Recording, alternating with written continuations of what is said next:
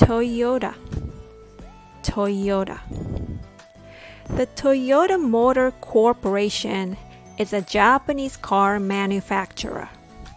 Today I'm going to teach you how to pronounce Japanese word with an American accent.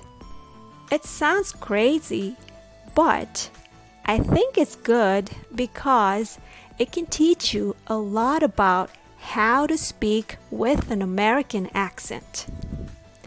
Can you try to say Toyota with heavy American accent? Toyota versus Toyota. Toyota. The first syllable is toy. Toy. Toy. Like what a child likes to play with. Then oh. Oh.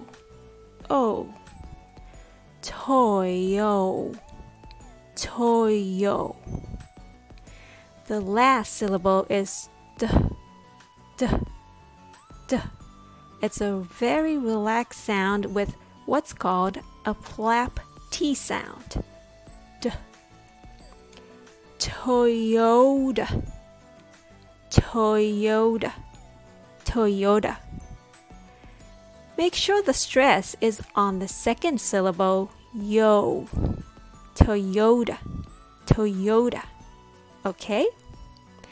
Now, can you say arigato gozaimashita with a thick American accent?